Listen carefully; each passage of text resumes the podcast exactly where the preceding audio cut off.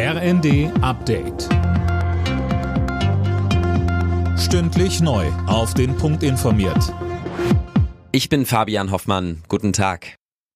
Seit dem frühen Morgen läuft der Streik der Lokführer im Personenverkehr der Deutschen Bahn. Bis kommenden Montag will die GDL streiken. Im Nah- und Fernverkehr gibt's trotz Notfahrplan massive Beeinträchtigungen. Beide Seiten streiten vor allem über die Arbeitszeit. Die GDL will für Schichtarbeiter die 35-Stunden-Woche bei vollem Lohnausgleich. Das Unternehmen lehnt das ab. Bahnsprecherin Anja Bröker. Der einzige Weg, um zusammenzukommen, ist miteinander zu sprechen. Der Streik ist da in dem Fall keine Lösung. Das sollte eigentlich das allerletzte Mittel sein und nicht das allererste. Wir sind auf die GDL zugegangen, auch im Thema Arbeitszeit. Und es gibt sicherlich, wenn man über Angebote spricht, auch noch einen Spielraum. Nur man muss erst mal miteinander reden.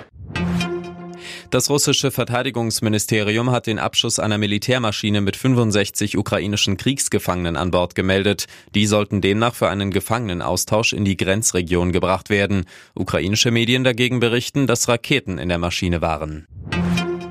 Auch große deutsche Wirtschaftsverbände positionieren sich gegen Rechtsextremismus und Fremdenfeindlichkeit. Sie sorgen sich, dass Deutschland als Wirtschaftsstandort beschädigt werden könnte. Daniel Bornberg. Deutschland braucht Arbeitskräfte aus dem Ausland, um den Bedarf auch in Zukunft noch decken zu können. Deshalb sagte etwa IHK-Präsident Adrian der Rheinischen Post, es ist eine Willkommenskultur nötig.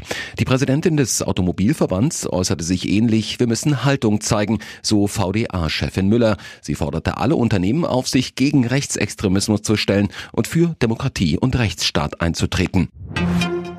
Bei der Handball-Heim-EM will das deutsche Team heute das Halbfinalticket lösen. Die DHB-Auswahl braucht dafür einen Sieg gegen Kroatien, um sicher in die K.O.-Phase des Turniers einzuziehen. Auch wenn die Kroaten schon ausgeschieden sind, warnt Rückraumspieler Christoph Steinert vor dem Gegner. Er sagt im ZDF. Wir sind gewarnt davor, dass da ganz viel Qualität kommt und die Jungs vor allen Dingen nichts mehr zu verlieren haben. Also jeder kann spielen und sich zeigen, ohne dass er irgendwie Angst vor Fehlern haben muss. Deswegen, ich glaube, das wird ein gefährliches Spiel.